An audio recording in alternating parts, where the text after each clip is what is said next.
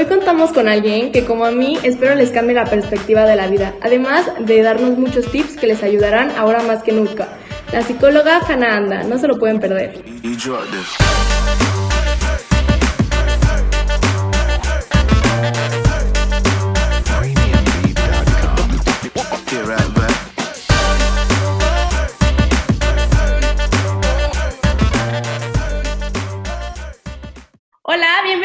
Vez más a Vertis at Home. Hoy tenemos como invitada a la psicóloga Hannah Anda. Ella está con nosotros desde Tijuana, Baja California. Antes de empezar, quiero decirte que me encanta tu contenido de Instagram y en verdad les recomiendo que la sigan.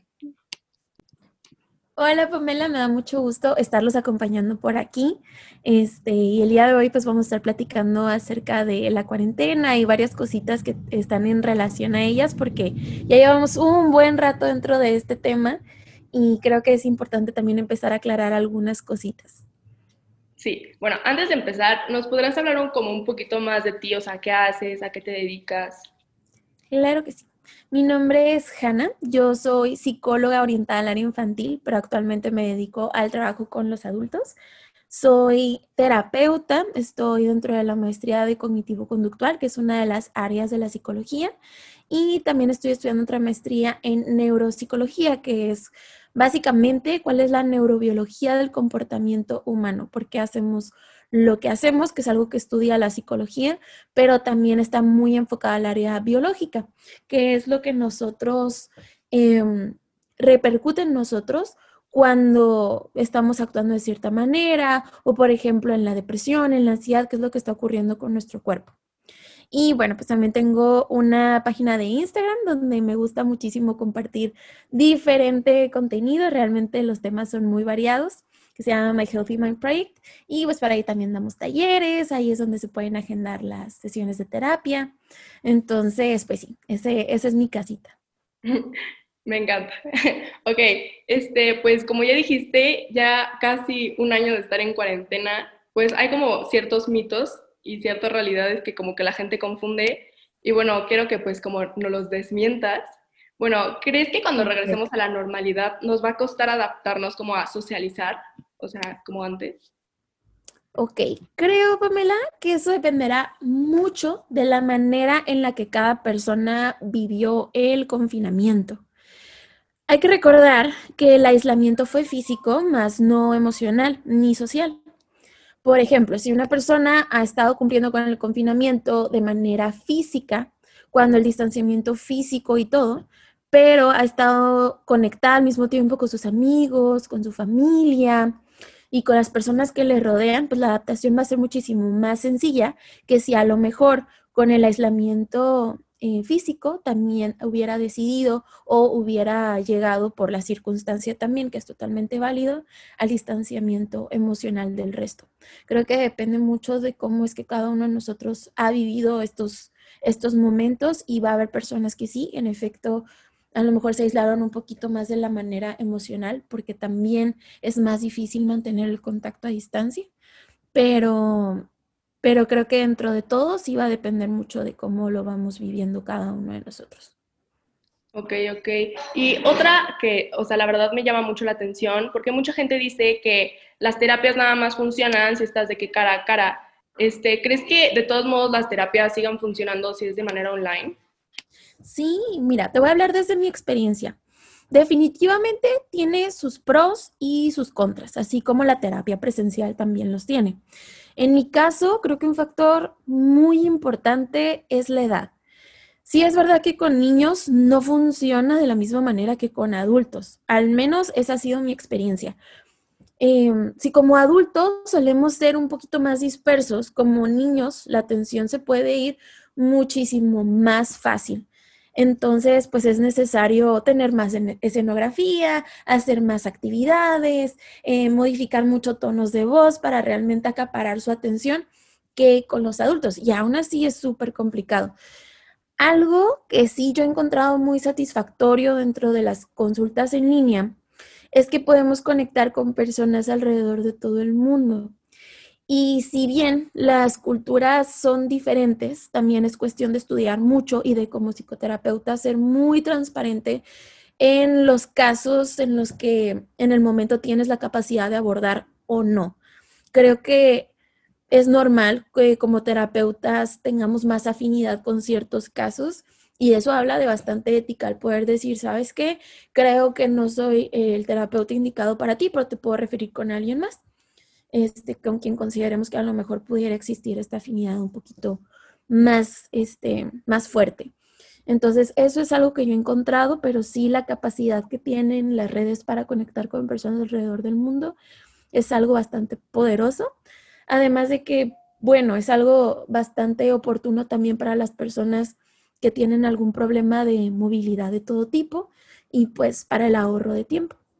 Sí, yo creo que la tecnología ahorita, o sea, nos está salvando de muchas cosas. Definitivamente.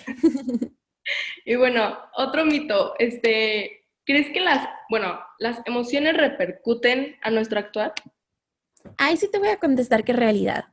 Definitivamente tienen el poder de hacerlo, eso ya es indudable pero a qué nivel o qué tanto sí va a depender mucho de nuestras propias habilidades de autorregulación emocional. ¿Qué es esto? Pues, por ejemplo, cómo gestionamos nuestros pensamientos, cómo los procesamos, cómo nos dejamos sentir nuestras emociones o si somos más de reprimirlas, cómo las canalizamos a otras actividades. Y pues creo que también cabría en este tema hablar mucho acerca del entorno que tiene la persona, tanto el entorno físico como emocional, porque pues no es lo mismo hablar de una persona con depresión, cómo es que sus emociones influyen en su actuar, a una persona que a lo mejor está un poco más estable emocionalmente o que tiene un poquito más de esta regulación, que a lo mejor puede sentirse muy molesto, pero que el sentirse molesto no va a hacer que cambie la conducta que está teniendo en el momento. Sí, que no explote, ¿no? O sea, Exacto. Este, ya acabamos como esta parte. Y ahora, estas son unas preguntas que las pensé mucho, las hablé con mi familia, porque dije, es que tengo tantas cosas que preguntar que realmente no sé como cuáles son las más importantes. Y yo creo que con las que me quedé son que ahorita en la cuarentena todo nos da ansiedad. O sea, no podemos salir, nos da ansiedad. No hacemos algo, o sea, no estoy haciendo nada y es como, qué ansias que no estoy haciendo nada y me dan, o sea, no sé, ¿qué podríamos hacer ahorita nosotros que estamos en casa para que no nos dé tanta ansiedad? Perfecto, me encanta esta pregunta porque creo que aquí lo más importante es que tengamos rutinas y podemos decir que ya las tenemos y que las tuvimos el año pasado y todo, pero ya estuvimos casi un año y para ir aceptando, medio aceptando apenas la situación. Entonces, todos estos meses que según nosotros como que, uy, ya nos vamos encontrando dentro de mi rutina de confinamiento y tal, Realmente no, y te voy a platicar por qué. Nos trajeron mucho tiempo en que un mes más y un mes más y a lo mejor en agosto y luego en septiembre y luego no sé qué. Entonces eso, como con cualquier duelo, realmente nos va deteniendo de poderlo procesar y aceptar realmente. Porque siempre estamos como a esta perspectiva de, bueno, al cabo que en un mes se acaba, o bueno, al cabo que en dos, bueno, ya aguanté tres meses, pues que es dos más.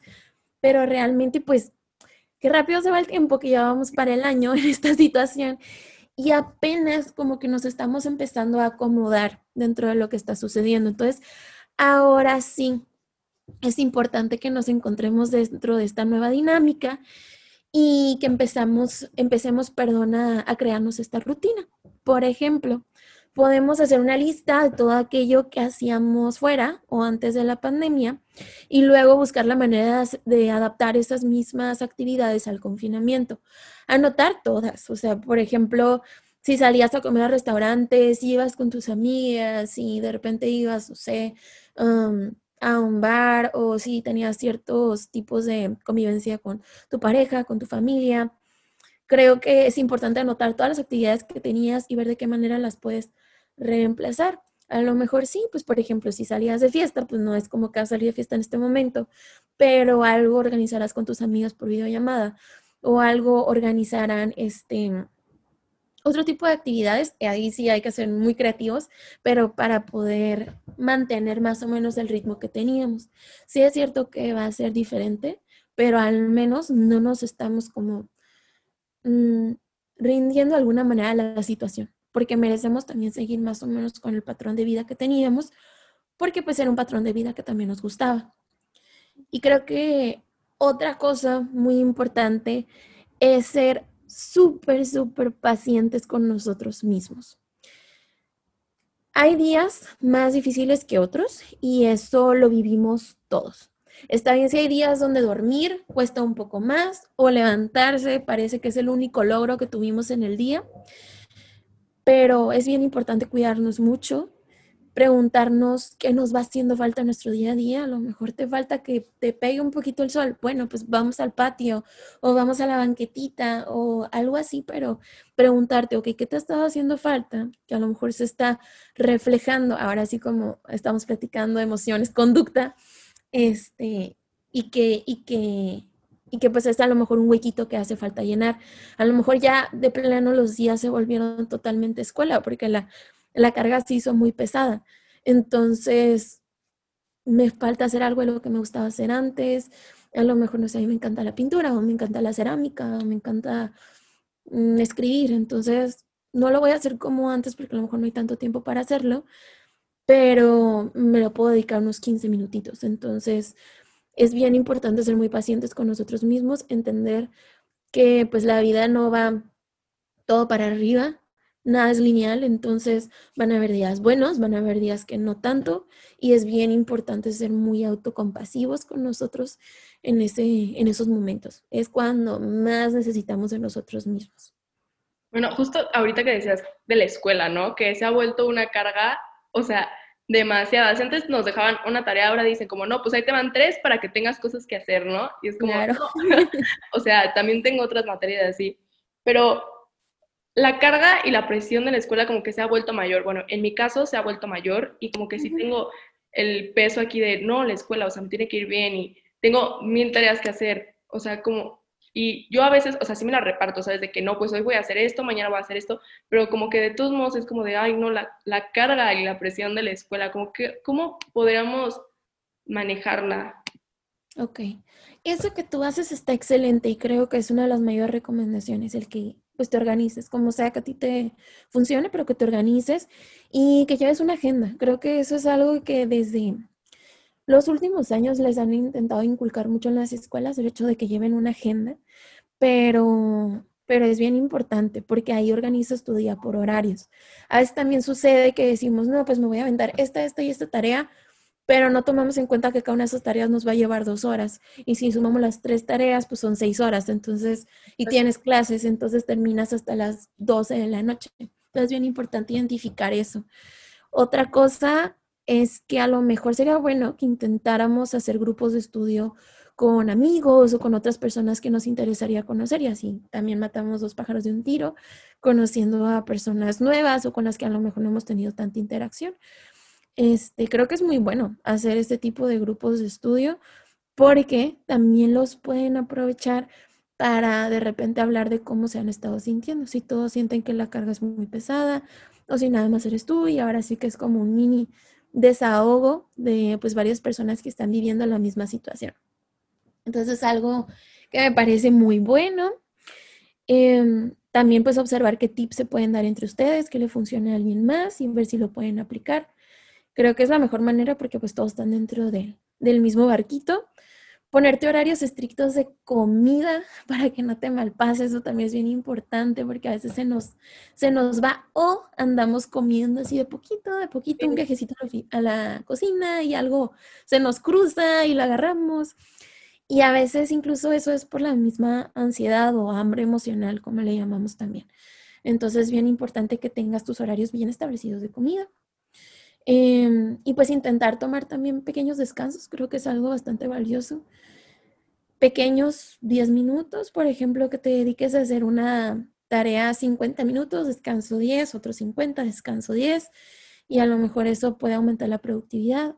Hay otros que a lo mejor tenemos un poco menos de, de retención en cuanto a la atención, entonces pues será un poco menor, a lo mejor me voy de corrido 25 minutos y descanso 5, 25 y 5, pero para realmente cada uno de nosotros puede ir evaluando cuánto tiempo podemos mantener la atención y cuánto tiempo necesitamos para también dispersarnos. Claro que tampoco se vaya una hora porque luego entre actividad, actividad, no sé, TikTok y TikTok también se va el tiempo, entonces este es bien importante estar alertas a, a, ok, son cinco minutos y cinco minutos son y ponerte el temporizador para que no se te vaya tanto tiempo también. Sí, justo ahorita que dijiste lo de la carpeta o agenda, yo el año pasado me compré uno y te lo juro, ha sido como lo mejor que he hecho porque ya apunto todo, todo, todo, todo. O sea, aún así mi descanso de cinco minutos lo pongo, cinco minutos de descanso porque no se me va. Igual lo de las comidas, o sea, yo paso de que puedo pasar un día, o sea, desayuno y hasta la noche como porque no me da tiempo, o sea, no me da la vida de hacer cosas. Y es como, o sea, trato y sí, o sea, como que los consejos que me das, o sea, sí están muy buenos, realmente. Y este, y bueno, los padres e hijos, ¿no? Porque pues siempre hay peleas, o sea, aunque te lleves perfecto, ahorita que estamos en cuarentena es horrible porque pues antes sí los veías que en la mañana, en tarde y en la noche, pero pues era tranquilo, pero ahorita que los vemos 24 horas, bueno, por lo menos a mí, o sea, pasar 24 horas con mis papás a veces es como choque mortal, o sea, de que ya hay días que no los puedo ver porque pues ya sé que nos vamos a pelear. O sea, ¿qué podríamos hacer o cómo podremos mejorar esa relación? es bastante normal y válido, creo también el hecho de que se presente esta situación, porque pues sí, definitivamente no pasábamos tanto tiempo con nuestros papás. Y pues sí, por sí el trabajo es pesado, nosotros traemos estrés académico, los papás traen estrés laboral, este, o, o si también trabajas y estudias, pues son muchas presiones y se acumulan dentro de un mismo espacio, entonces es normal que sea explosivo a veces también como que conocemos partecitas del otro que por andar a las carreras y en el día a día como que no nos habíamos detenido a conocer. Entonces decimos como, ay, o sea, no, sabía que a lo mejor le hacía enojar tanto esto o nunca había hablado incluso de esto con, mi mamá o con mi papá y sin me entiende. Entonces creo que ha sido tanto eh, funcional como de repente por ahí un poco de choque. Creo que es muy importante eh, que cada miembro de la familia tenga su propio espacio seguro. Generalmente va a ser la habitación o la recámara de cada uno, pero sea cual sea un lugar donde puedas estar tú en tu propio espacio. Que cada quien tenga sus rutinas, que cada quien tenga sus actividades, sus horarios, sus cosas que hacer, como si la vida siguiera tomando su curso normal allá afuera. Dentro de la misma casa sí es posible encontrar estos espacios. No necesitamos tampoco que sea algo muy grande, puede ser incluso alguna sección del sillón de la sala donde te sientas en un lugar seguro, eso también es suficiente. Todos tenemos ahí, por ejemplo, nuestros rinconcitos donde decimos, sí, aquí es el donde nos tomamos el tecito, el cafecito, o puede ser la recámara, digo, puede ser cualquier parte de tu casa. Intenten tener mínimo también una vez al mes Em, esta interacción de cómo se han estado sintiendo, como un tipo de check-in para monitorear también cómo es que cada uno se va sintiendo, si necesitan algo, si quieren decir algo, si algo les molesta. Ahora sí que una vez al mes poner las cartas sobre la mesa para platicar de, no, pues que sí, la verdad ha traído mucho estrés y perdón si por ahí dije algo que no te encantó, o sí, la verdad sí he estado fallando con, con la limpieza o con los platos, porque pues ahora todas las comidas o la mayoría de ellas intentamos hacerlas en casa, entonces se ensucia todo más, estamos más tiempo en casa, entonces la casa se ensucia más. Entonces se hace más difícil toda esa rutina y el trabajo en equipo. A lo mejor, no sé, si papá no está tan acostumbrado a estar en la casa por en el trabajo, pues estaba tan acostumbrado a la limpieza, entonces como que retomar esta rutina es también un poco eh, difícil o nosotros también, cómo empezar a apoyar en este tipo de situaciones. Entonces, cada familia tiene su dinámica y es importante que pues delimiten esos foquitos rojos donde a lo mejor se pueden empezar a comentar. Y creo que también algo muy bueno sería que intenten cosas nuevas. A lo mejor puede ser una receta, puede ser plantar algo en el jardín, Puede ser un concurso de dibujo, puede ser una película que han tenido muchas ganas de ver, un juego de mesa que hace mucho no juegan o uno nuevo que compraron. Creo que es importante aquí pensar en lo que se adapte a la situación y a la dinámica familiar de cada uno de nosotros. Sí, wow. es que la verdad como que, o sea, sí pasa de que sí te llevas bien con tus familia, o sea, con tu familia, o sea, con mi hermana, mis papás, pero como que llega cierto tiempo que pasamos tanto tiempo juntos que pues es como, ay no, ya no, no me hables. Pero también, o sea, ya hablamos de la familia, pero hace ratito tocaste como el tema de los amigos. o sea, de que hablar por videollamadas y todo eso, pero pues muchas veces, o sea, hay personas que nunca checan su celular o de que pues puede pasar de que dos meses y neta no has hablado con él. Como, ¿qué podríamos hacer para mantener esa amistad más unida? Y pues también hasta noviazgos, noviazgos, ¿no? Porque, o sea, sí se hablan de que, ay, sí, hola, jajaja, pero, o sea, como que no, no, no es lo mismo de estar bien, o sea, vivir en un noviazgo de que verlo diario o verlo los fines de semana a realmente nada más mandarte un mensaje, porque pues muchas personas ahorita no están viendo a nadie, o sea, de que están en su casa, cumplen la cuarentena y pues yo he visto que pues muchas relaciones últimamente como que están cortando porque pues no saben manejar como la relación a distancia. Claro, y es algo también sumamente normal. Este, como mencionas, pues sí, la, creo que el tema del celular es algo bien importante, porque a veces pensamos que por tener el celular todo el día en la mano, las personas nos tienen que contestar. Y decimos, no, pues me, me aplicó así, no me aplicó el visto y no me quiere contestar, si todo el día tiene el celular en la mano porque no me habla. Pero es una situación bien interesante porque creo que también en el momento en el que siempre traemos el celular en la mano, habla mucho de ciertos rasguitos de por ahí ansiedad, porque pues es bien fácil, es bien fácil agarrar el celular y nomás estar viendo y es mucho más difícil y también hay que tenerlo en cuenta el contestar mensajes porque es una interacción. Tenemos que ser bien congruentes en que no es lo mismo andarle haciendo para abajo en Insta o en cualquier otra aplicación a entablar con, con una comunicación con otra persona, una interacción un poquito más profunda. Y a veces es más difícil también empezar a hacerlo. Entonces hay muchas personas que, por ejemplo, en el tema de la comunicación, sí es como un tema delicado el contestar. Y es un tema bastante nuevo y es algo que he visto últimamente en varias personas, la ansiedad por contestar mensajes o que los dejan ahí tres semanas y al rato, ay, eh, perdón, es que no, se me olvidó. No lo había visto, ajá, se me olvidó, lo que sea pero pues sí es, es un rasgo bastante normal y creo que es importante normalizar el no contestar rápido en el momento, eh, a menos de que pues sea como la emergencia, porque es algo a lo que nos estamos acostumbrando también. Es importante hablar de estos temas porque es importante también la comunicación entre los amigos y pues los novios o las parejas en este, en este aspecto también. Entonces, intentar conectar algunos minutos al día. Y creo que eso, así como bien lo hablabas, también puede ir dentro de la agenda.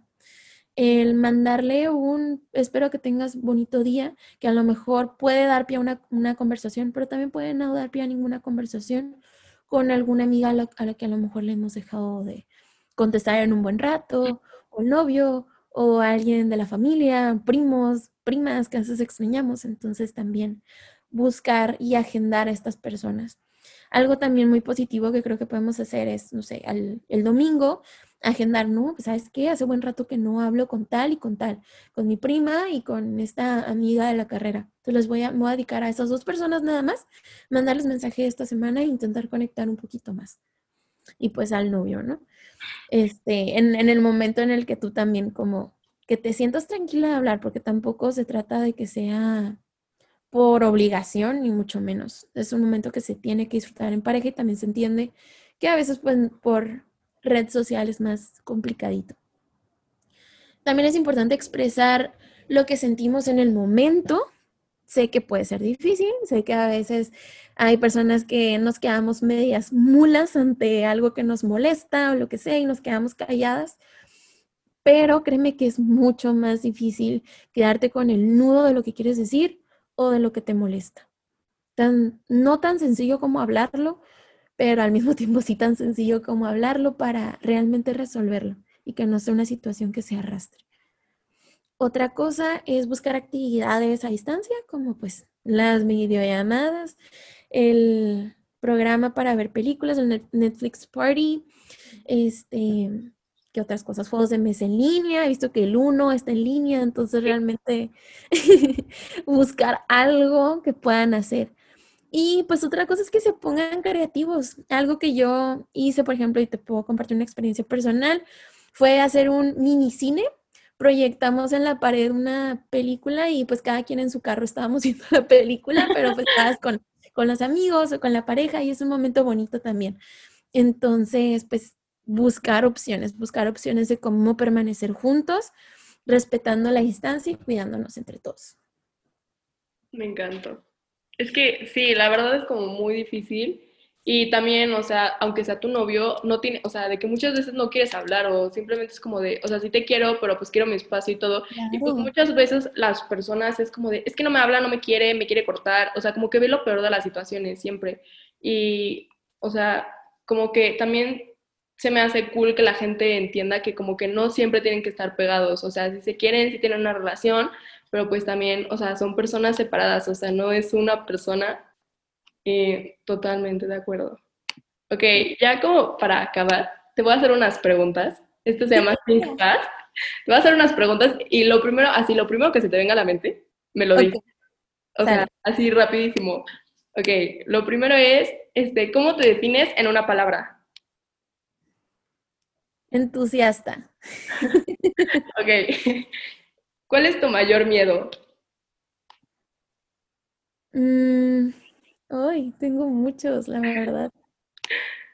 No hacer bien mi trabajo, eso me da mucho miedo. Ok.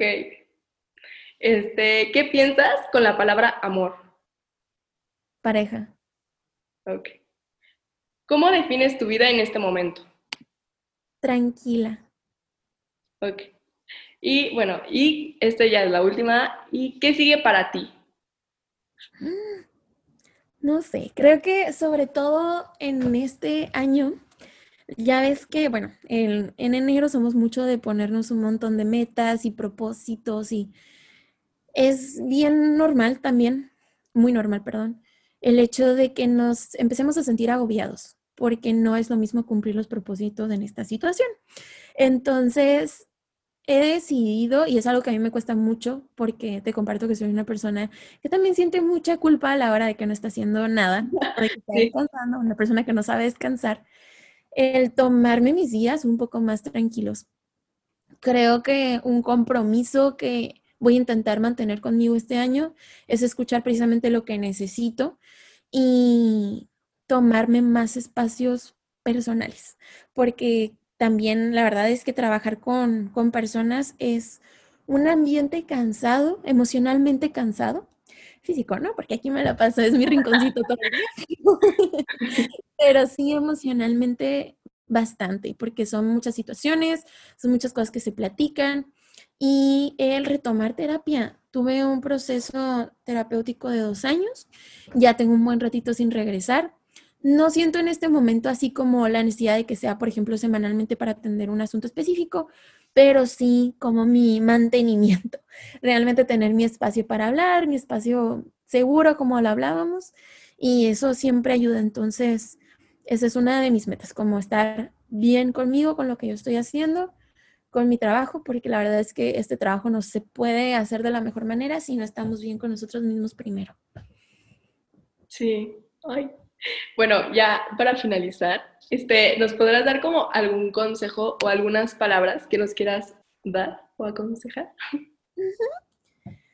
Mi palabra favorita es autocompasión, porque creo que en este mundo que se mueve tan rápido, donde están pasando tantas cosas y donde todo es tan caótico, es bien importante ser amables con nosotros y creo que por esa necesidad también que sentimos de amabilidad, lo podemos llegar a hacer mucho con los demás, pero nos dejamos al último.